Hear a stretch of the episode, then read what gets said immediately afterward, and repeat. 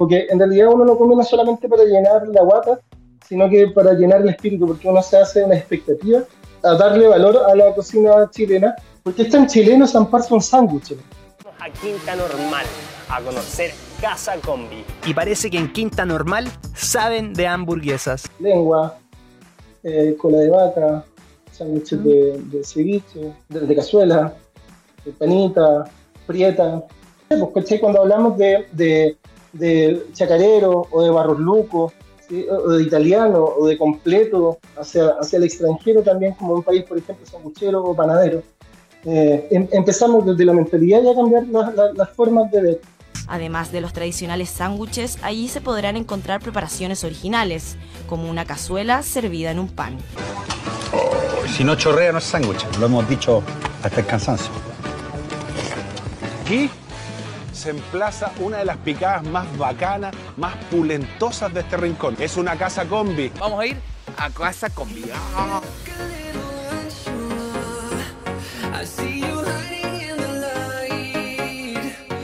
A este local le fue muy bien porque si nos apartamos de esa base. Abrir un local es como una carrera en la universidad. A los que están recién empezando, tranquilos, tranquilos. Eso es súper básico de aprender a contar. Buenas, buenas, bienvenidas. Este es un nuevo episodio del podcast. Hoy tenemos nuevamente un episodio grabado, eh, así que si están escuchando esto, acá acabamos, acaba de saludar a Álvaro, tenemos un invitado súper especial si lo están escuchando de Spotify, las voy a invitar a que nos vayan a ver a YouTube y a Spotify también lo pueden ver en video, porque así nos pueden ver a nosotros, lo pueden conocer a Álvaro, después nos van, lo van a escuchar también, pero es muy interesante lo que nos tiene para contar en, este episodio. Vamos a meternos en el negocio de los sándwiches. Em, yo sé que muchas de ustedes les interesa, es un, muy, un nicho muy interesante también para trabajar, un nicho muy interesante de mercado. Así que hoy trajimos un invitado muy especial que me lo recomendaron. Em, y les voy a presentar entonces, es, él es Álvaro Ortiz, su negocio se llama Sanduchería Casa Combi, lo van a después poder buscar en las redes. Así que muchísimas gracias Álvaro por haber aceptado esta invitación. Para mí es un gusto tenerte en el podcast. Muchas gracias a ti, Silvana, por la invitación. Muchas, muchas gracias por, eh, por lo que estás haciendo, gracias por la ayuda, gracias por, estuve escuchando a mí lo hacías, que no, el agradecido soy yo. Bueno, muchas gracias. Entonces vamos a empezar a contar cómo surgió eh, este proyecto, porque es un proyecto muy interesante. Estuve un poco investigando en las redes y él está dentro de un barrio. Eh, a este, este podcast lo escuchan en Latinoamérica, así que los vamos a poner un poco en situación. En Santiago de Chile hay barrios un poco más antiguos y más modernos, donde hay muchos edificios, pero hay unas zonas muy, un poco más antiguas donde son todas casas. Álvaro decidió instalar su negocio en una zona un poco más antigua donde hay casas familiares y por lo que he visto en las redes, tu local desde afuera no se conoce como un local o no se ve como un local, ¿cierto? ¿Cómo, cómo llegan tus clientes y cómo, cómo decidieron estar ahí?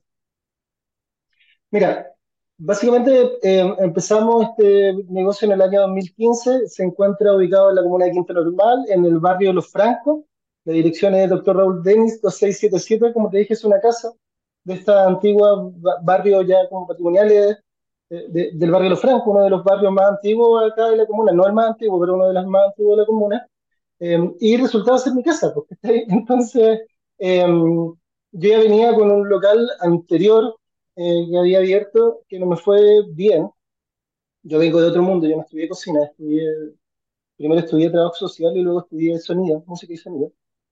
Imagínate como sonidista, em, abrir un local fue, no tenía idea de lo que estaba haciendo, básicamente tenía todas las ganas de hacerlo, pero no gastaba mucho cómo hacerlo. Así que abrí eso, que no me fue muy bien, pero ahí descubrí que una de las cosas que más matan los locales en un inicio son los gastos fijos y en este caso los arriendos. Entonces dije, bueno, eh, empecemos en el patio de la casa. La casa tiene un espacio grande que es la tierra, o sea, donde estamos ubicados ahora, toda esta cocina, todo lo que voy a caer a tierra. Eh, y fue básicamente como para em, evitarnos pagar un arriendo. Y dentro de esa base, eh, empezar a hacer la locura que se nos ocurre. Eso fue, un experimento, una prueba, un, intentar hacer algo a ver si funciona, con la base de, de, no tener que pagar un arriendo y, que, que, en el fondo si no funcionaba algo no importa, el próximo mes no va a llegar a fin de mes y no nos van a echar. E, e, eso es. Bien. Que, que, que, básicamente lo que mata a muchos locales en un inicio. la Así es, sí. los, los costos fijos. Entonces, ya desde esa experiencia fue saltar ese plano y desde ahí empezar a construir lo que se nos ocurriera con, con mi amigo, con el Cristian, que, que abrimos en ese tiempo. ¿Y por qué esa nació una sandwichería? Si no habías estudiado, no, ¿qué pasó ahí? con- ¿Por qué, por qué se te ocurrió esto? Mira, yo, el primer local que abrí fue un sushi eh, hace más de 10 años, eh, que estaba, como, estaba recién de, de moda todo este cuento de los sushi bar y la comida Nikkei. Mm, Y, y fue porque nos aburrió y que decidimos que teníamos que armar una cocina que tuviese mucha más identidad chilena. Eh, Chile es un país panadero, Chile es un país sanguchero y estábamos ubicados dentro de un barrio, entonces decidimos armar una cocina eh, que tuviese identidad nacional. Eh, Eso es. Y, y como estamos ubicados dentro de un barrio, eh, la gente llega básicamente tarde, no, no, no llega mucho como a la hora del almuerzo. Aquí al menos no me ha funcionado. Entonces lo- los sándwiches siempre se, se- como que se comen a la hora de once más. Y por eso, eh, por, por eso decidimos hacer una sanguchería en ese tiempo con, con, con Cristian.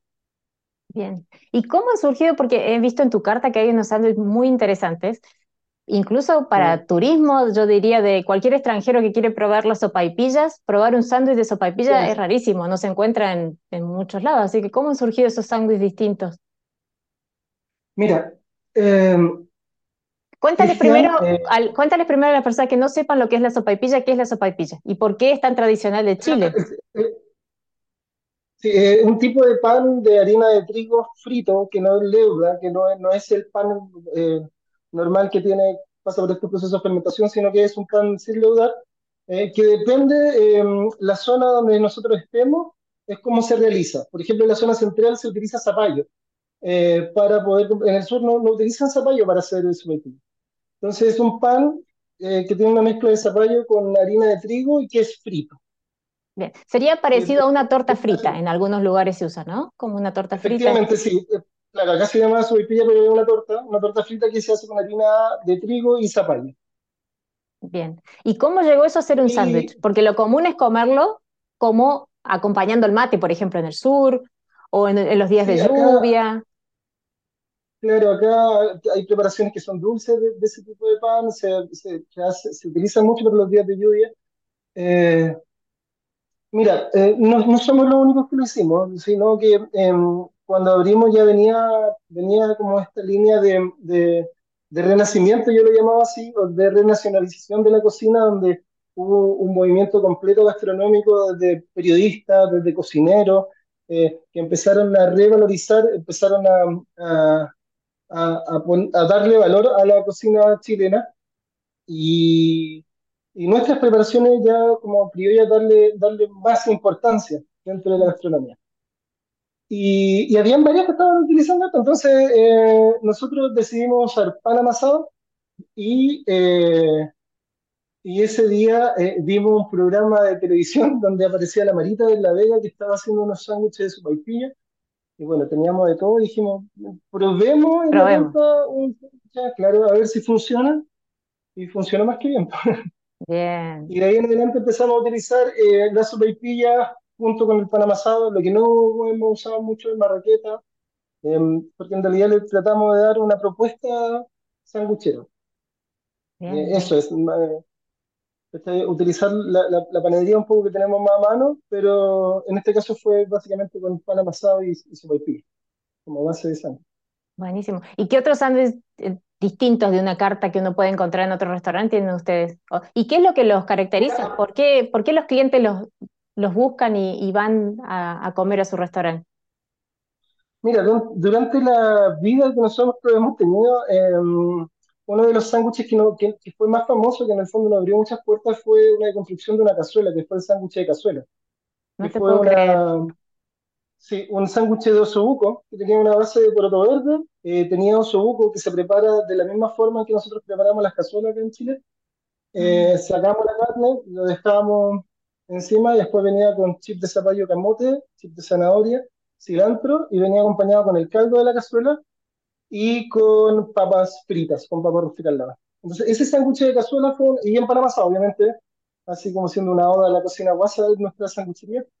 Y ese sándwich tuvo mucho auge, mucho, mucho. De ahí nos dimos a conocer bastante por ese tipo de sándwich y después empezamos a probar siempre en, en las cartas nuevo tipo de sanguchería. De hecho, fuimos catalogados como esta nueva sanguchería estilo gourmet, eh, porque Cristian era un chef de profesión. Y nuestra propuesta fue esa, pues fue, fue llevar al barrio eh, propuestas gastronómicas que, en otro- que acá no se estaban dando y que en otros lados estaban eh, muy en boga.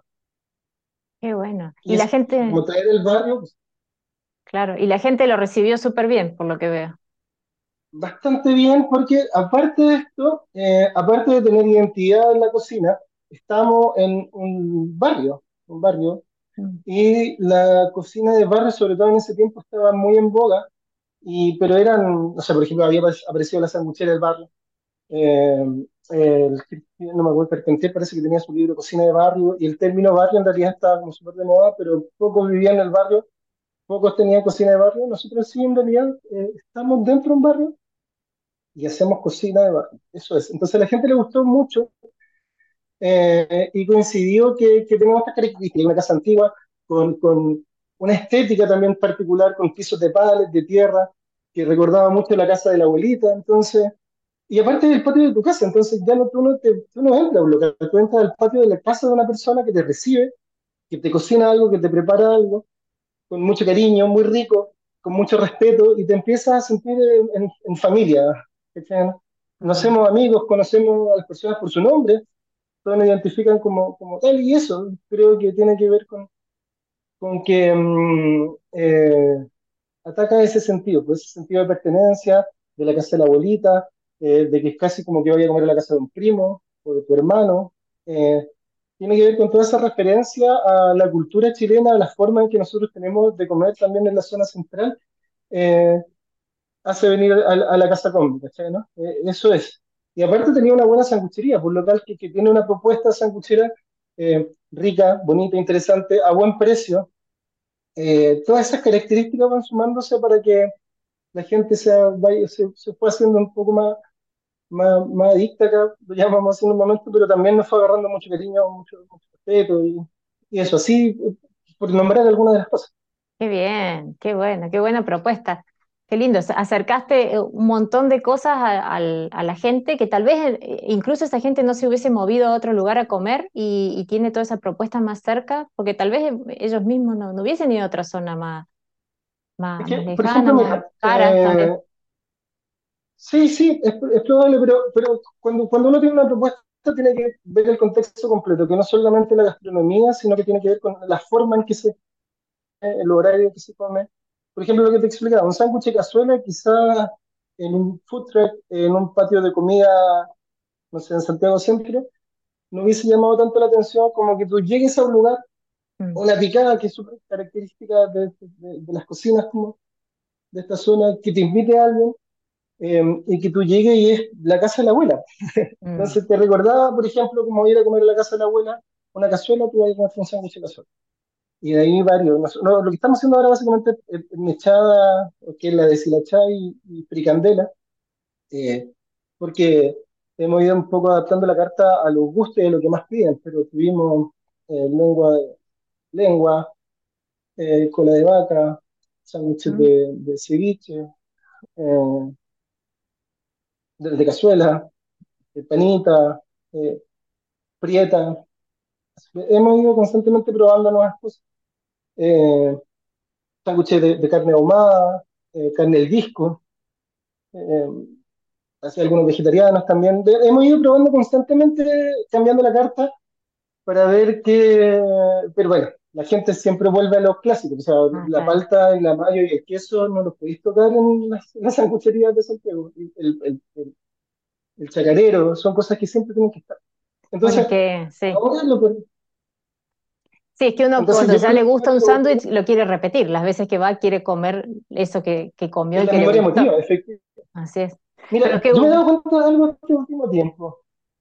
Me he dado cuenta de algo de este último tiempo, que en realidad uno no come no solamente para llenar la guata, sino que para llenar el espíritu, porque uno se hace una expectativa, y esa expectativa lo que hacen es reconfortar el, el- el- la- no solamente la guata, como te decía, sino que la cabeza y el alma. Entonces, vuelven a comer lo mismo, y es súper agradable que lleguen personas que digo, no vengo antes de la pandemia o vine al principio cuando empezaron y ahora el mismo, vengo a probar lo mismo. Porque en realidad es lo que quería, es lo que busco.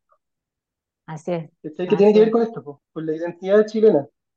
Bien, buenísimo. Entonces la gente que, que llega es porque recomendación de otras personas. ¿Ustedes no hacen publicidad o, no o, o cómo se, se transmite que están ustedes ahí? Nuestra propuesta en un principio fue el boca a boca, no, no hemos pagado nunca publicidad en Instagram, en Facebook, ni le hemos pagado a algún influencer para que no haga eh, publicidad, no, no lo he hecho. Alguna vez creo que habría puesto, no sé, 5 lucas en Instagram, pero no me parece, para tener más seguidores, pero para probar, creo que es una buena herramienta, no estoy diciendo que, que está mal, pero en realidad lo que ocurrió es que el boca a boca eh, llamó harto la atención y en un contexto, como te decía, donde, donde estaban recién empezando, estamos hablando de una época antes de, o sea, estaba recién empezando el Instagram, y los influencers en el fondo no eran tales, eh, eh, eran blogueros que estaban recién pasando a ser quizás como youtubers, estaban armando, pasaron de su blog a hacer un par de videos. Eh, y los programas de televisión ya estaban comenzando a surgir esta, forma de mostrar la cocina. Antes teníamos, no sé, solamente el, Recomiendo Chile, Y después apareció el Pato Cisterna, apareció el Coque Santana haciendo, haciendo programas de televisión, apareció, no sé, Chicali haciendo otros programas y así la gente empezó a buscar eh, los programas donde aparecían ciertos, que, que, en el fondo también los nombraban, o sea, por ejemplo, el Pato Cisterna llegaron porque la gente decía, tenés que ir a la casa conmigo, tenés que ir a la casa conmigo, mm. tenés que ir a la casa conmigo eh, también los matinales estaban invitando mucho en ese tiempo a las cocinas, a los locales, a la sanguchería. Aparecimos, por ejemplo, en Mucho Gusto, fue un antes y un después. En Mucho Gusto cuando cuando estaba el Lucho Jara, la Cárcel cuando estaba... ¿Y cómo, cómo empezaron con eso? ¿Cómo llegaron ustedes a los matinales o, o ellos lo fueron buscando? ¿Cómo, cómo fue nos fueron contactando, que nos fueron contactando porque estaban, eh, era una época, como te decía, en que la, la, la televisión chilena estaba buscando lugares especiales y la Casa Combi contaba con todas esas características, pues, un local X en un lado donde nadie cacha dónde está, en que hacen una cocina rica, y la gente empezó a, decir esto, la gente así como, oye, tenéis que ir a esta, por ejemplo, el pato, como decía, el, el, pato cisterna, o, o en otro programa era como, tienen que ir a la casa combi, deben conocer la casa combi. Y, y así se empezó a hablar como en el, en el medio. Y como te dije, para nosotros fue un después, o sea, abrimos acá, aparecimos, grabamos el primer mes un programa que se llamaba La Vereda, Ah. del Liceo Mella, que es en el 3 donde cocinamos en la cocina, o sea, perdón, cocinamos en la calle, cocinamos en el frontis de la Muni de Quinta Normal, ahí como que nos fuimos, nos fuimos dando un poco a conocer. La Vereda se llamaba el programa. Ah. La Vereda. A la Vereda, sí. A la, a la Vereda, ah, bien. A la Vereda, que era una invitación del liceo, así como a cocinar a la Vereda. Bien. Y, vi por ahí que también estuvieron en el Hacedor de Hambre, el Hacedor de Hambre, en Sanguchés, en Canal 13. en el sándwich del, del 365 del, del Pipe estuvimos en, en, en, Plato Único del Chicali, eh, Sabingo aparecimos dos veces, eh, matinales tuvimos, me mucho gusto, en, eh, así, así nos fueron invitando a varias cuestiones y varios eh, en ese tiempo como blogueros, que, que estaban recién apareciendo también venían a aparecer y y, hubo harta difusión. Y luego ya empezamos a aparecer en, revistas, en diarios, eh, ah. fuimos a algunas ferias gastronómicas, la Feria del Sándwich, por ejemplo, que nos abrió muchas puertas, junto la, la Juana Musart, en ese sentido lo dio a conocer mucho. Eh, y ahí empezamos a conocer muchos más periodistas, a, a cronistas, que estaban armando sus propios libros, y ahí tuvimos la oportunidad de aparecer en sus libros también. Mm. Aparecieron cinco libros de gastronomía está el del Pato Cisterna, el del Hacedor de Hambre, está el del Pipe Sánchez, está la guía Comino, el libro El Sándwich, eh, las, dos guías Comino, las dos guías Comino. ¡Ah, qué bueno! Sí, eh, que eso fue ya como lo último, y eso nos ha dado harta discusión, eh, y como te decía, pues, seguimos manteniendo también características, o sea, hemos tratado de mantenerlo por ahora, mantenernos en el mismo lugar de la misma forma, eh, porque bueno, no, no, no, es que yo no diga que no me gustaría, me hubiese gustado ir a un lugar en otro lado, pero Eso te iba a Pero- preguntar justamente cómo, cómo, cómo han hecho, porque se mantienen ahí y, y no hay presión de la gente para que ah, tengan un lugar más grande. ¿Te- ¿Reciben mucho público? O... No, lo que pasa es que yo, yo tengo una idea. Lo que eh, abrir un local es como una carrera en la universidad. Tú acá en Chile estudian cinco años, una carrera, y tú recién egresas, y de ahí, después de ese tiempo, tú puedes decir así como sé de algo, y ahora voy a aprender a conocer el mundo. Y esto es básicamente lo mismo. El primer año, tú veis si un producto funciona. ¿cachai? Si tu producto llama la atención. En el tercer año recién del local, tú ya cachai el movimiento local. O sea, qué productos salen, cuáles no, en qué horario, conoce, conoce a tu público, conoce a la gente y tú, tú ahí estás caminando. Y después del quinto año recién podías decir que yo tenía un local, un local más o menos establecido y estoy bien. ¿Cachai? ¿no? O sea, que ya pagaste la, la- la- la inversión inicial, eh, ya tenéis, tus platos ya son conocidos, ya cachai qué funciona, qué no. Ahí recién tú vas sabiendo y te podéis decir, ya ahora ya me siento como grande, pa- me caí un par de veces, aprendí a hacer estas cosas y ahora puedo crecer, abrir otro local. ¿Cachai? Porque también esta, esta vinculación con el público se da solamente con el paso del tiempo. Coca-Cola no se hizo de un día para otro, eh, locales. Pero resultó que para nosotros, el quinto año fue el estallido social, pues. Mm, ¿sí? El 2019. estallido social también. Claro, 2019, eh, que ahí vamos a cumplir el quinto año, eh, y veníamos, como te dije, bueno, como toda la gastronomía venía subiendo y el estallido social cambió Chile. Eh, básicamente la forma en que salían los chilenos ya no, no recorrían.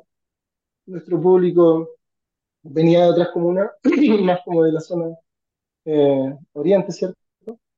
Les dio más miedo salir. Y después, luego de la pandemia, o sea, perdón, de la estallido social vino una pandemia, ¿cachai? ¿no? Que ya no podía salir.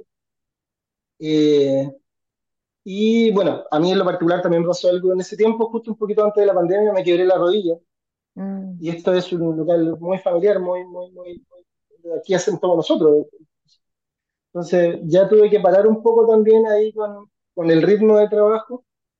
Y ahora, bueno, este tema de la delincuencia, ¿cachai? Que la gente tiene miedo de salir, también está afectando mucho el rubro. Entonces, eh, creo que eh, no hemos logrado mantener solamente, a diferencia de otros locales que han quebrado, porque hemos tenido esta visión, ¿cachai? Es decir, bueno, en el patio de la casa, en el barrio, eh, no tenemos costos fijos que nos puedan matar. Qué Eh, importante. ¿Qué te No sabes, lo- le estás dando una, una clase a- con varias de las cosas que yo, yo estoy en contacto con muchas emprendedoras y qué importante que todo lo que, lo que estás diciendo. Primero, saber los plazos y los tiempos que hay que esperar para que un negocio se mantenga y un negocio que, que surja y después vaya como asentándose. Porque muchas emprendedoras el, que, que no es solamente, el no primer año el- éxito, sí. es impresionante eso. Esto, esto se le da para todo. Que tu Sí. local sea conocido o desconocido, da lo mismo, ¿cachai? ¿No? Porque va a ser conocido por la gente acá. No estoy hablando de, de que nosotros, claro, al año pudimos salir elegidos la mejor pica de Chile por un programa de la radio Video. Ah, bueno, eso no les conté. Ah, bien. Y al año y medio eh, fueron la- los cookies. No sé si escuchaste alguna vez de los cookies, que fue la primera premiación a la gastronomía en Chile, ¿No? que lo hizo el Scotia. Se dio, bueno, antes de la, durante la, antes del estallido social. Creo que año fue, el 2016 fue el primero y el segundo en el 2017. Y se premió la gastronomía completa, o sea, desde los locales de barrio hasta Boragó. Y nosotros salimos en la primera versión de los cookings, elegida la mejor, la tercera mejor pica de Chile. La Wow. primera fue Kiosco Roca, que son grandes, que tenían treinta y tantos años. Segundo Juan y medio y tercero Casa. Nosotros llevamos y Segundo. Juan y medio, que tiene una tradición de años, familias enteras. Claro, más de 30 ustedes, años, nosotros llevamos un año y medio. Sí. Y fue también, bueno, como te dije, ahí se fueron dando varias cosas que no, no, como te decía, es la suma de muchas cosas, no te podría decir, bueno, es- esta es la línea que hay que seguir, sino que, que, que se fueron dando varias cosas al mismo tiempo. Eh, se me fue la idea, perdón. No, pero lo, hablando lo que de... te estaba diciendo yo, ¿cómo Ah, la emprendedora que al primer año le va bien, tal vez, o al segundo año, y ya quiere avanzar, quiere crecer, quiere, y se, eh, como que se desespera con las cosas que todavía tiene por hacer, qué aplomo que hay que tener, qué tranquilidad y qué saber entender el negocio, porque no es que se, se da todo de la del día a la mañana, tampoco los clientes llegan tan del día a la mañana, hay que ir construyendo, hay que ir sembrando, hay que ir formando también. Así que eh, Mira, es, en este, en este caso hay, hay que dejar de lado el exitismo, creo, eh, y centrarse en, en- en lo concreto y lo real, que es que mm, imagínate lo que va a pasar el día, no sé, imagínate el, el resto de la vida, pues no, no, no podéis pretender que tú en un año vas a lograr todo lo que tú quieres, vas a lograr muchas cosas, obvio, eh, pero, pero, pero la vida eh, de, de, de un local, ¿cachai o no? Eh, requiere ese tiempo. Es como si yo me, me metiera a la universidad, por ejemplo, a estudiar medicina y el primer año me fue la raja, ¿cachai? Puro siete. Eso no te hace un doctor, ¿cachai? Te hace así un buen es. estudiante, pero no te hace un doctor. Para que tú seas doctor tienes que pasar por el segundo, tercer, cuarto año, quinto año, sexto año, no cuántos años más son, después hacer tu práctica, eh, tener mucha más experiencia y después decir ahora ya sé algo, y ya podría tirarme a la piscina y empezar a hacer otras cosas. Y también dentro de eso hay un reconocimiento, entonces, a los que están recién empezando, tranquilos, tranquilos. O sea, tienen que pasar por este tiempo, van a tener alto y bajo. Eh, a veces te va a ir muy bien, a veces no te va a ir tan bien. Eh, pero tenés que tener puro chancho y seguir adelante, pues, ¿cachai? Si no, te perdí en el camino. Eso es. O sea, siempre proyecta eso. No te pierdas en el camino. Primer año, ves si funciona. El tercer año recién vaya a cachar. El tercer año recién, ¿cachai? Cómo se mueve tu local, cómo se mueve tu proyecto. Y el quinto año recién vaya a poder decir que ahora tengo, creo que tengo un conocimiento, podría abrir un segundo local. Abrir dos locales el primer año, lo hicimos. Ah, Y no, no, ¿y no, porque no caché cómo funciona uno ¿Y cómo con ese, con esa plazos de vida, cómo vas eh, diseñando las inversiones? Porque lo que veo es que ustedes tienen una inversión importante en maquinaria, pero eso también se va construyendo de a poco, me imagino, ¿no? Porque si no, también si uno puede, uno nos llega a abrir un local con todo el dinero que quisiera para invertir, hay que ir trabajando, construyendo, ganando, ahorrando, guardando, porque también ahí hay que saber manejar eso, ¿no? Para, para ir ampliando de Sí, a poco. Sí, sí, hay que aprender a ser emprendedor en el fondo. Como te decía, por, por mi parte pasó porque me caí antes, Mm, eh, porque lo- uno lo aprende a porrazo. Eh, pero mira, a, a mi parecer, eh, no, no pretendo con esto tener razón, esta es mi visión. Tener plata para echar a andar algo es lo más fácil de la vida, lo más fácil de todo, ¿cachai, no? Porque, mm, por ejemplo, eh, eh, tú podías ser un profesional joven y tener una línea de crédito larga que te la dan rápidamente en el banco. ¿Cachai? ¿no? Y podéis tener plata para a andar local. Eh, y podéis endeudarte, sobreendeudarte y, y vender tu auto y vender una casa más, ¿cachai? Y tener plata para echar a andar el cuento. Eh, pero lo importante primero, como te decía, empezar de abajo, pues, entender qué vaya, qué vaya a vender, cómo vaya a vender. eh, y después, eh, dentro del camino, hay muchas instancias donde podéis... Existe, toda esta maquinaria, por ejemplo, todos estos hornos que están acá, son proyectos de Cercotec. bien, bien, bien. ¿cachai? ¿no? O sea, tenía instancias de, de, de inversión eh, que no necesariamente se las da, por ejemplo, a un socio. O sea, tú podías ir a, la, a, a Corfo, a Cercotec, postular a proyectos, de, proyectos Crece, donde, donde te ayudan a, a- Y existen oficinas regionales, comunales, eh, donde te dan, donde te guían, donde te ayudan, donde te, te enseñan cómo postular, te ayudan en la postulación. Así es. Eh, y como te decía, todo se va construyendo.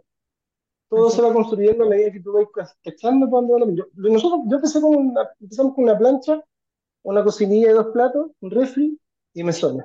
Bien, es que yo, eso, eso es lo que te digo, que hay que saber ir avanzando con el proyecto para que las inversiones también te acompañen, pero que tampoco te sobrepasen, porque después las deudas es difícil mantener la, la- los, hay que y- pagar, y hay que pagar los créditos y hay que pagar todo eso, así que claro, tú tienes que saber, bueno, pues esta te la da la experiencia, pero saber, por ejemplo, eh, cuánto te cuesta mantener algo, saber costear un producto, eh, saber cuánto de ese producto tenés que vender para poder cumplir con los requisitos mínimos y si tú tienes la capacidad de producción para poder llegar a eso. Por ejemplo, a mí me invitaron 10.000 veces a Lollapalooza, ¿cachai, no? ujú, Eh, y ya, no, porque tú podés llegar a vender en tres días 10.000 sándwiches porque tenés 10.000 clientes.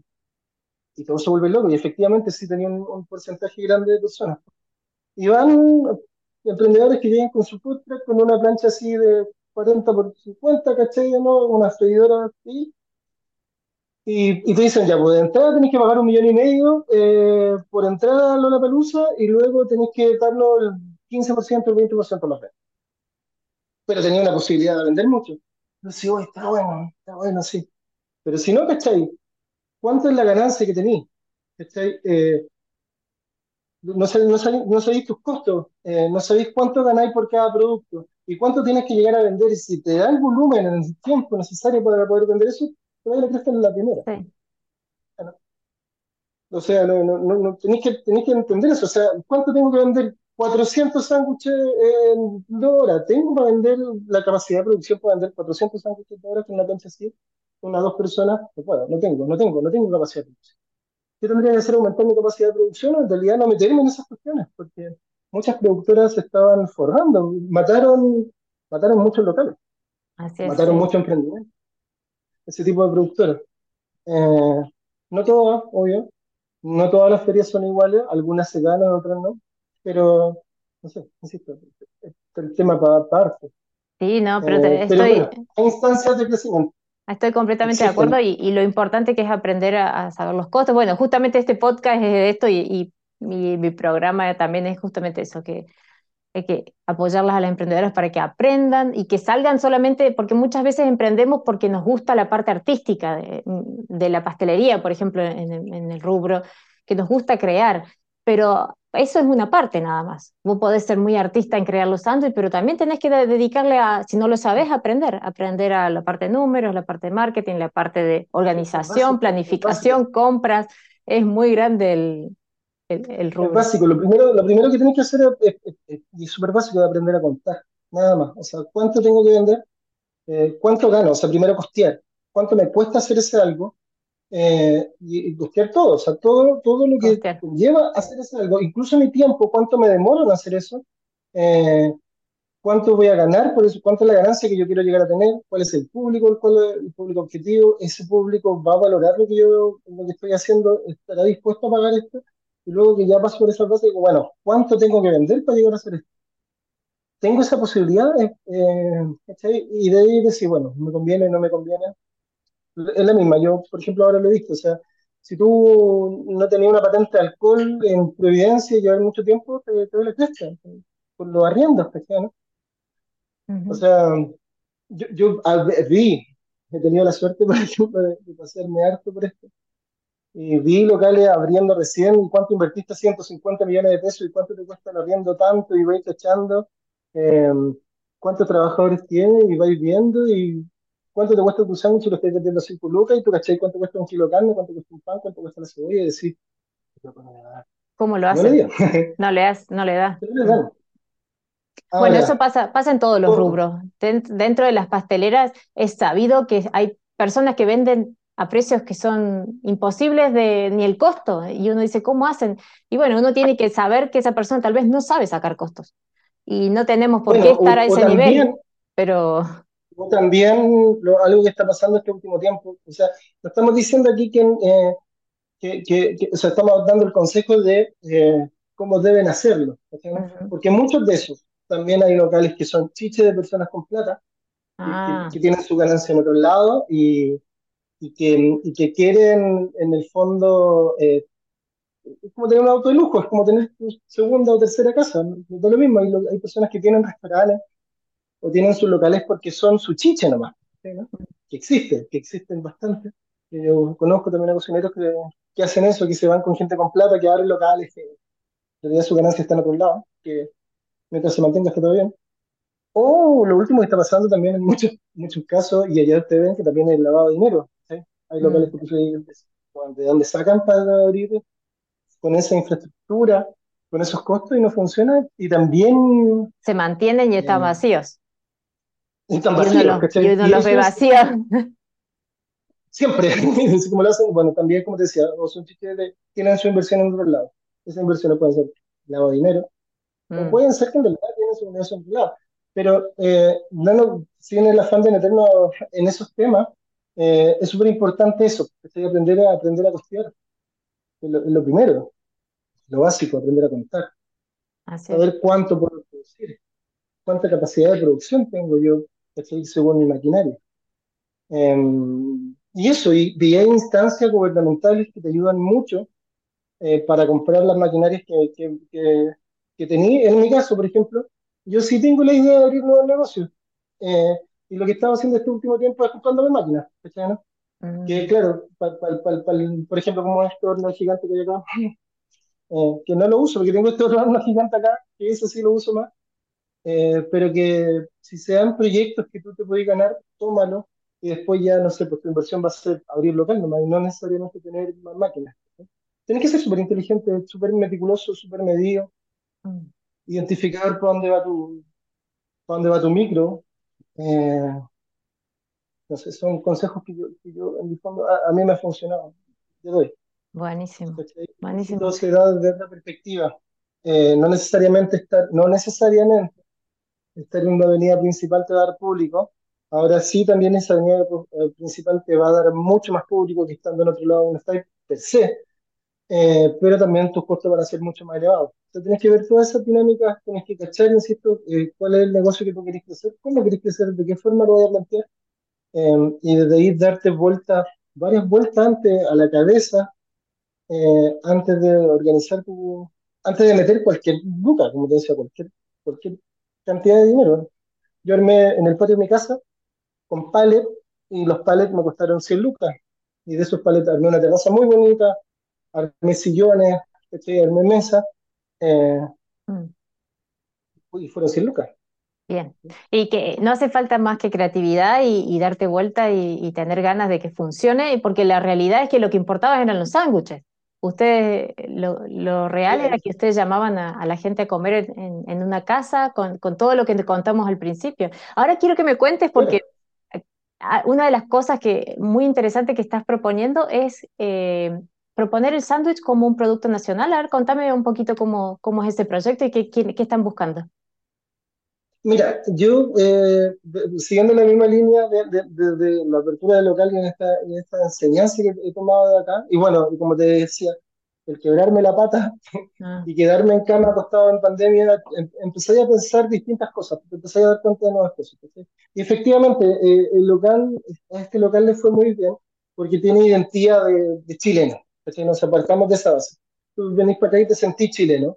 Eh, eh, y- y por qué? Porque tiene características que son propias de un barrio, ¿cachai? Del país, eh, de locales de barrio, de, de almacenes de barrio, y de una cocina que es muy propia nuestra, que tiene que ver con el consumo de pan, ¿cachai? Y de la tradición normal de comer pan con algo. Nosotros, nuestra base de alimentación chilena es nuestra práctica. Esto no, no es, no es algo que yo estoy inventando, sino que es una práctica. Y cuando hablamos de una práctica que es algo que comúnmente se hace, es que todo lo comemos con pan. Eh, tenemos desayuno, almuerzo y once, eh, y entre meses que, que todo lleva pan.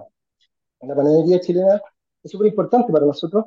Y por ende, obviamente, desde eh, cuando tenéis eh, otras cocinas entre medio, le metí algo, ese, algo a ese pan y un salto. Entonces, eh, me di cuenta que había una identidad, empecé a estudiar y me di cuenta que, que hay estudios antropológicos que hablan de esta, de esta, de esta práctica tan propia nuestra. Eh, y empezamos a reflexionar, empecé a reflexionar también de esto, o sea, ¿por qué, por qué es tan chileno zamparse un sándwich? ¿Por qué se llama sándwich y no sándwich? ¿Cuáles son las características, las diferencias entre sándwich y sándwich? ¿Qué es un sándwich? ¿Qué es un sándwich? Eh, ¿por qué el completo es lo que es? ¿Por qué pasó? ¿Cuál es la diferencia? O sea, ¿por, por qué pasó de ser un, un producto que en el fondo tú te lo comías a la rápida para, para no llevar servicio y de repente te encuentras con un plato que si no te comías un sándwich con servicio no te lo podías comer? O sea, ¿qué ha pasado entre medio? Ha habido una evolución.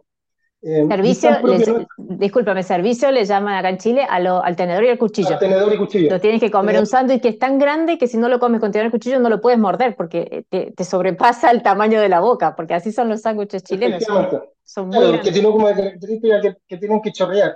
Eh, o, por ejemplo, ¿por qué algo se llama sándwich y no sándwich? ¿Y por qué, y cómo nosotros podemos identificar como chilenos, estoy hablando de esto, Sí, sí. eh, que creo que le pasa, le puede pasar básicamente a los mexicanos con sus tacos, ¿cachai? O los italianos con sus pastas, con, o con sus pizzas. Nosotros identificamos claramente que es un sándwich y que no. Eh, o no sé, pues, ¿cachai? Cuando hablamos de, de, de chacarero o de barros lucos, ¿sí? o de italiano o de completo o de dinámico, o de sándwich potito, o churrasco marino, nosotros en nuestra idiosincrasia claramente ya todos cachamos y sabemos de qué es. Se me di cuenta que en realidad, eh, bueno, empecé a, a tomar en cuenta eh, el elemento cultural que, que tiene la comida, que nosotros es tan común para nosotros que no nos damos cuenta, no lo medimos. Como, como estamos siempre acá y lo tenemos tan, tan, tan, tan a mano y lo realizamos todos los días, no nos damos cuenta de nuestras diferencias no nos damos cuenta de nuestras prácticas, no las identificamos. Y cuando la empecé a ser consciente, te das cuenta que en realidad es una característica de la sociedad, eh, que es un elemento patrimonial y que esto eh, se tiene que diferenciar, o sea, y que es un elemento diferenciador de nuestra gastronomía, como es, no sé, por ejemplo, el Perú, el ceviche, que es tan propio de ellos, que es tan transversal, que independiente del lugar geográfico donde esté, ¿cachai? Bueno, en Perú tiene distintas cevicherías, pero aquí en Chile también que es tan transversal, que independiente de la zona donde tú estés, siempre existe un tipo de sándwich que va a tener las características de que el pan es de la zona, Em, que, que, los productos que se le meten son típicos de la cocinería de esa zona, de su producto, pero es transversal, o sea, todos comenzando, todos comenzando. Eh, y que habían ya prácticas, y que había, por ejemplo, en Italia, que, que, que, pasó con su pizza napolitana, donde los napolitanos dijeron, bueno, vamos a, a valor, vamos a darle valor a, nuestras prácticas. Eh, y entre medio, eh, esta, bueno, estoy, estoy divagando mucho porque pasaron muchas cosas entre medio, y bueno, y este, este contrato que firma Chile con la UNESCO, ¿cachai? Donde comienzan a reconocer eh, los patrimonios que tiene cada, cada, eh, cada país, el patrimonio cultural y material.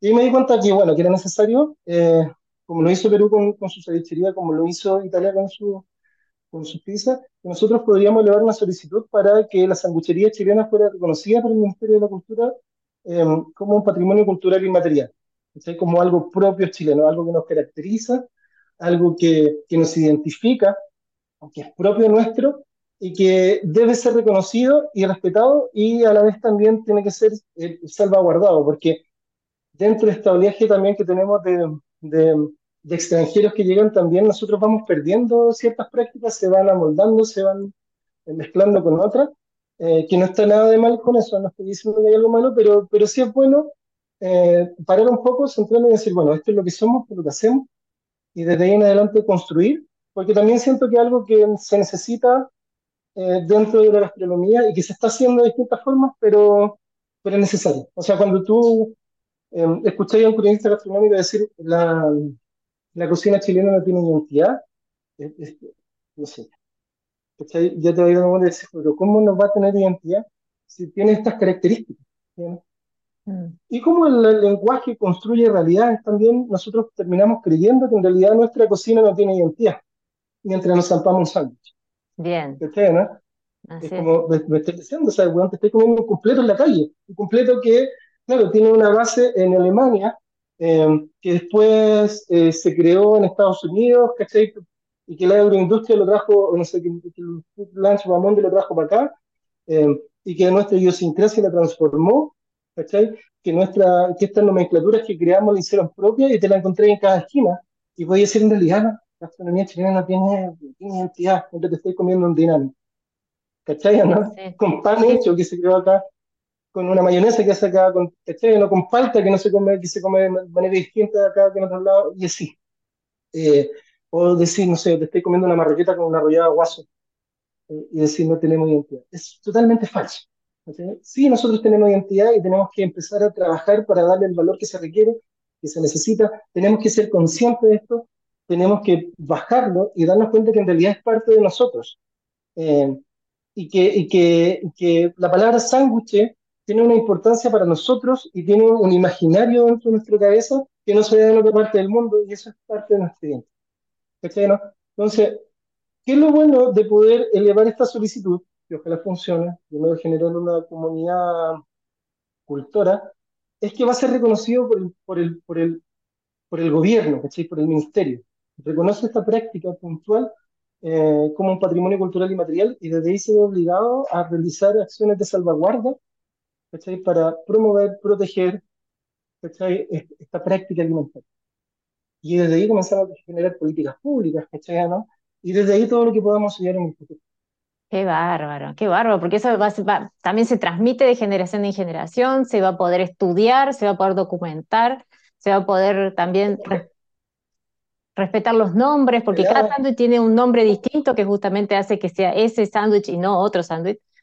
Así que, empezar a valorar nuestras técnicas, poder escribirla, poder, poder de- resguardarla. O sea, insisto, por ejemplo, tú, eh, cuando tú vas, la, la pizza napolitana, ¿cierto? Tiene una técnica. No, no se recuerda la pizza como tal, sino que se recuerda eh, el, la forma de llama cocinarlo, la forma de prepararlo. el, el arte del pizzaiolo de cocinar una pizza. ¿cachai, no? Entonces, dentro de eso va eh, la harina, la salsa de pomodoro, va la receta, van los hornos, el trabajo completo, el nombre. ¿cachai, no? Ahora, uno dice, ¿qué tiene de interesante esto? ¿O qué tiene de importante esto? En nuestra realidad. Como te decía la palabra, y esta, bueno, insisto, está en mi volada, en mi volada que, que, que- pero tiene una base, por ejemplo, eh, la palabra genera, eh, crea realidad. Mira, sin ir más lejos. ¿Cómo se llaman los cocineros estudiantes acá en Chile? Chef, Chef. o Perfecto. Chef no es un cargo, o sea, chef no es un título, es un cargo. Que se da dentro de la tipología de las cocinas francesas, que significa jefe, que es el jefe de la cocina. Cuando hablamos de cocina francesa, estamos hablando de un tipo de cocina también que ya está resguardada, que es patrimonio cultural inmaterial de la humanidad, que es la cocina francesa. O sea, primero resguardaron ese tipo de cocina eh, y empezaron a trabajarla y hubo una política de parte, y hubo también una idea de parte de los cocineros de ese país de poder eh, primero respetarla, resguardarla y después proyectarla hacia el mundo, ¿cierto? Acá en Chile la mayoría de las personas, o la mayoría de los institutos, no todos, pero al menos la, la, la forma en que se, que se enseña está realizada, por ejemplo, por eh, De Toc Blanche, ¿cierto? La mayoría de los cocineros, Recomiendo Chile es parte de Toc Blanche, y De Toc Blanche es parte de Cordon Bleu, que es esta dinámica o esta línea de, de cocina francesa, ¿cierto? ujú, Eh, o sea, ya partamos de la base de que la forma en que nosotros llamamos a nuestros cocineros eh, viene de una cocina patrimonial de otro país europeo. mm, ¿cachai? Eh, cuando hablamos de un término gourmet, estamos hablando de tipologías, de visiones, que, de, de ver, de, de la forma de ver la cocina, pero que tiene que ver con, con el patrimonio cultural y material de otro país, ¿cachai? que vino, que se adoptó acá, ¿cachai? Que, eh, eh, y, y, y, la visión que nosotros tenemos de la gastronomía tiene que ver, que es súper europea, ¿cachai? ¿no? Y la mayoría de los cocineros lo sacan creando una cantidad de platos muy interesantes, muy bonitos, muy ricos, digamos. Pero la cocina chilena como que ha estado eh, en un segundo plano. Bueno, si nosotros revaloramos esto, ¿cachai, ujú. Eh, le podemos dar esa categoría, ¿cachai, no? Es. Por ejemplo, acá ahora está súper en boga los ¿cachai? Entonces, yo soy pizzaiolo certificado napolitano, certificado, ¿cachai, no? Eh, y es hacer la misma receta eh, con la base de panificación, donde tú, eh, no sé, pues agarráis una, una cantidad de X de harina con, con levadura, agua y sal, dejáis fermentar, y después maduráis la masa. Bueno, y es la base de la panificación en realidad general, pero como está resguardada por otro lado, y está categorizada, ¿cachai? En otro lado, y, y tú tenés que, eh, tú tenés que certificarte para hacer un pizzaiolo, entra a otro nivel. Y ya mejoran los sueldos, ¿cachai? ¿no? Mejora los valores de los productos. eh, así, ¿cachai? Bueno, eso te lo da esta idea. Sí, y, y Que la forma de, de- de comunicarlo y la tipología y la, y la forma de, de nombrarlo también determina el producto que vas a comer. Se sabe que va- Efectivamente. Entonces, y desde, desde, desde esa base tú empezás a valorar el cuento de otra forma y ya nuestra presentación hacia el futuro, hacia el, hacia, hacia el extranjero también, como un país, por ejemplo, sanguchero o panadero, eh, em- empezamos desde la mentalidad ya a cambiar la- la- las formas de ver. Eh, esto. ¿Por qué, por qué el panadero francés eh, mejor valorado o más- mucho más valorado que el panadero chileno? ¿Cachai? Hay una serie de estudios que también hablan de esto. Eh, y que ojalá desde ahora, ojalá, insisto, eh, porque es difícil, ¿cachai? ¿no? Ponernos de acuerdo, eh, es difícil organizarnos, pero ojalá desde esta línea empezar a motivar e incentivar a la gente que cambie esta mentalidad, que sí nosotros tenemos identidad, que nuestros productos son, son importantes, que tenemos técnicas que podemos enseñar, eh, que podemos resguardar, que nuestros productos son de primera calidad, son de primera categoría, que nuestras técnicas también merecen mucho respeto y que las podemos enseñar, ¿no? Y desde ahí, como te decía, sube, sube la categoría. O sea, ¿Y un Sí, cuéntame, ¿y cómo está el, el- cómo son los estadios para que esto se, se realice? A mí me, me contaron que ustedes ya presentaron esto, ya lo tienen aprobado por ACHIGA, que es la Asociación Chilena de Gastronomía. ¿Cómo, cómo son los pasos Sí, sí, que, tienen que seguir haciendo y que la gente pueda apoyarlo de alguna forma? No, mira, el paso es el siguiente, ¿cachai? Que se da con cualquier tipo de patrimonio cultural y material dentro del país, ¿cachai? Primero tienes que tener una, una que tienen que haber requisitos, ¿cachai? Para identificar los elementos patrimoniales. O sea, no cualquier cosa se puede patrimonializar porque tiene que tener ciertos requisitos. Bien, Luego, una vez que tienen esos requisitos, tiene que ser elevada la solicitud por una comunidad cultural. En Chile, las cocinas patrimoniales, o sea, como cocinas y estas prácticas alimentarias que están patrimonializadas son tres hasta ahora. Una es los dulces de la ligua, la tradición de los dulces de la ligua, que es Mm. una zona geográfica puntual donde se vende algo, que los productores y los gremios de ahí dijeron, bueno, queremos elevar esta solicitud. Eh, eh, el pan de lota, que es una tradición del pan- de los panes de lota, como hacen el pan, el horno y todo esto. Y luego la venta de tortillas de rescoldo, que son con este tipo de sándwiches con, con marisco del araqué, que son prácticas puntuales, ¿cachai? O no, en una zona geográfica. Y ahora se había, bueno, no sé si ya está listo, pero se había elevado la solicitud ya como a nivel nacional, porque estas son eh, eh, solicitudes, como te dije, geográficas regionales, locales. Eh, y ahora a nivel nacional, para la tradición de la marraqueta, sería también eh, eh, ser reconocida como patrimonio cultural inmaterial. Eh, que espero que ya esté pronto. Y ahora viene esta parte de los sándwiches. Entonces, lo que me encargaron primero, porque bueno, como te decía, primero se eleva una solicitud ciudadana, eh, luego de, de esta solicitud ciudadana tiene que ser reconocida por, por, por, por un- una serie de miembros, ¿cachai? O sea, un- un- se me olvidó el nombre, pero de miembros de, de un consejo, perdón, tiene que ser eh, reconocida por el consejo y luego entra el registro de patrimonio cultural y material. Luego vienen los estudios participativos para ver en qué estado se encuentra este patrimonio. Por ejemplo, no sé, el baile, la danza, estoy poniendo casos de, bien. eh, no sé, los cantores a, a lo divino, ¿cuántos hay? Hay tres, cuatro cultores, ¿cachai? Entonces hay que, entonces cuando se, se, se, se ve en qué estado está esta, esta, esta, esta práctica o este oficio, ¿cachai? O este elemento cultural, luego pasa al inventario, eh, al inventario de patrimonio cultural del país y desde ahí ya comienzan la- los planes de salvaguarda para poder ayudar a este, a este patrimonio, ¿cachai? no? Eh, una vez que se identifica en qué estado está, comienzan los planes ya de salvaguarda, Wow. eh, que ahí el, el gobierno se compromete con esto. Entonces nosotros estamos en la primera parte de elevar la solicitud ciudadana eh, y lo que nos encargaron, cuando yo fui al- al- al- a la subdirección de patrimonio, lo primero que me encargaron fue eh, armar la comunidad cultural. ¿cachai, no? Eh, que Sanguchero está lleno el país, lleno Santiago, eh, pero no estamos organizados como un gremio, porque no existe el gremio de sangucheros, Ujú. o la asociación de sangucheros de Santiago, de Chile, de- no, no existe. ¿cachai? Entonces fue un, un- un tema difícil porque en el fondo tenemos que armar un- un- un- una cantidad de personas X para poder eh, que se sienten identificados, que tengamos la misma línea, la misma visión de que es un sándwich y que no. Eh, y luego, ¿cachai? Ya desde esta base elevar la solicitud. pues. Entonces, lo primero que, esto pasó hace un mes y algo cuando me encargaron de esto, yo empecé a buscar la sanguchería, bueno, los que yo conozco, obviamente me sumé, lo que yo conozco, desde la Feria del Sándwich en adelante, lo que conozco del rubro, y empecé a buscar también a los más clásicos, ¿cachai, no? O sea, porque la sanguchería, como te decía, bueno, ahí podríamos hablar un tema completo acerca del, del- de- del desarrollo de la sanguchería en Chile, eh, y en este caso la fuente de soas también, ¿cachai? La importancia de la fuente de soas para la sanguchería tradicional chilena. Eh, no es el único, pero por ejemplo ahí tiene una importancia, una importancia la, la, la fuente de soda.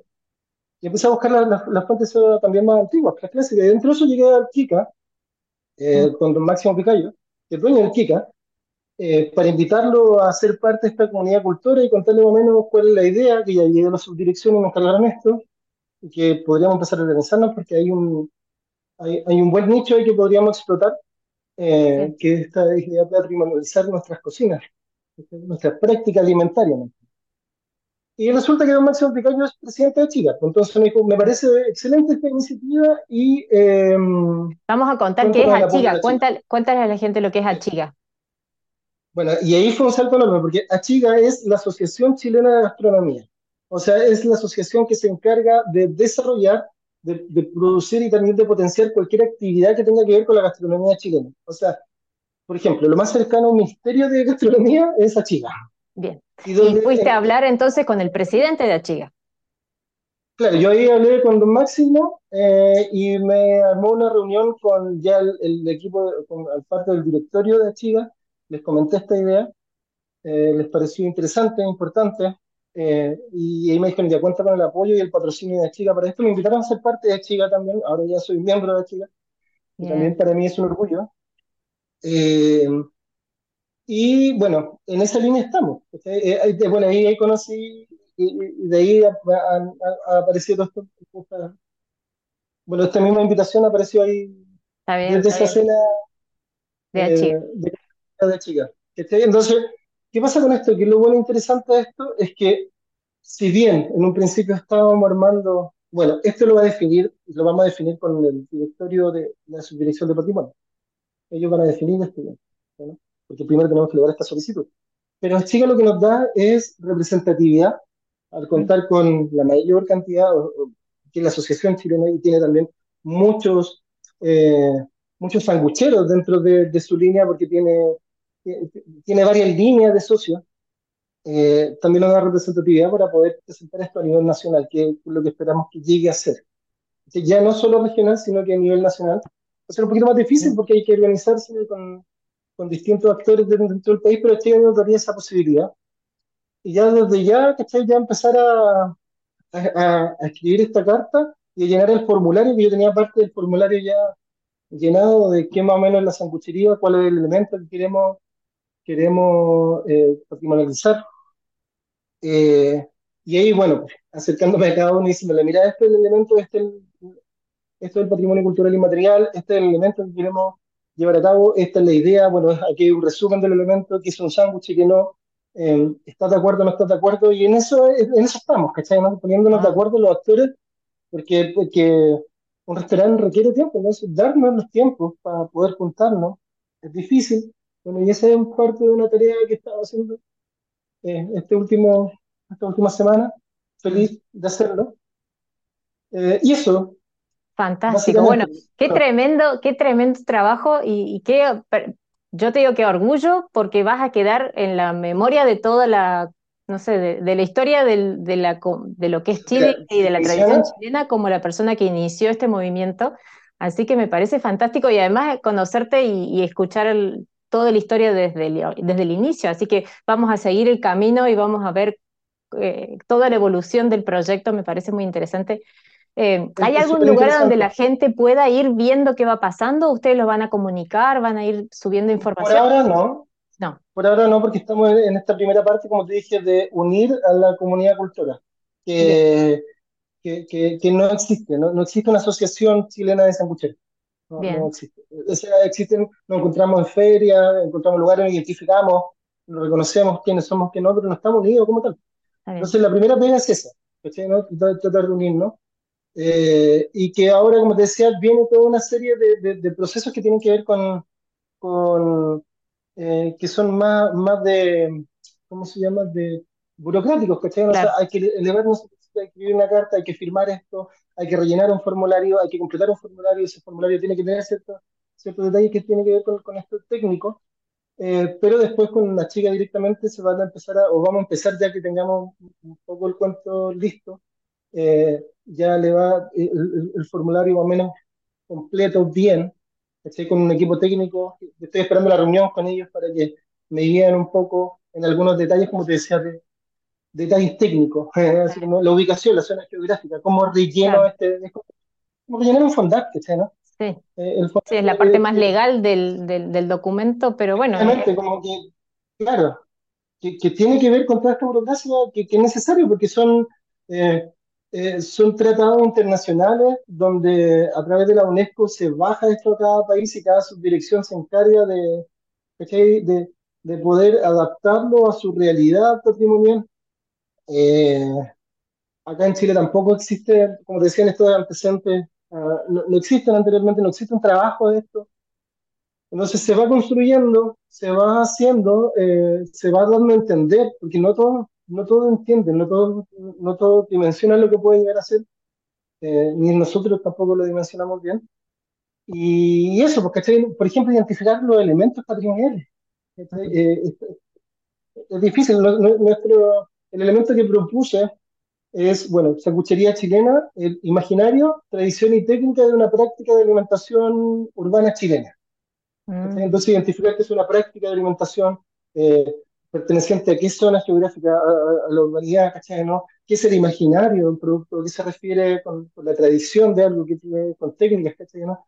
Eh, porque básicamente nos estamos encargando de, de, turismo en cuanto a la gastronomía, de técnicas de, no sé, el, el, el, elemento cultural tratado a través de esta, de esta línea, no es que nunca se haya tratado, pero de, esta línea no se había hecho.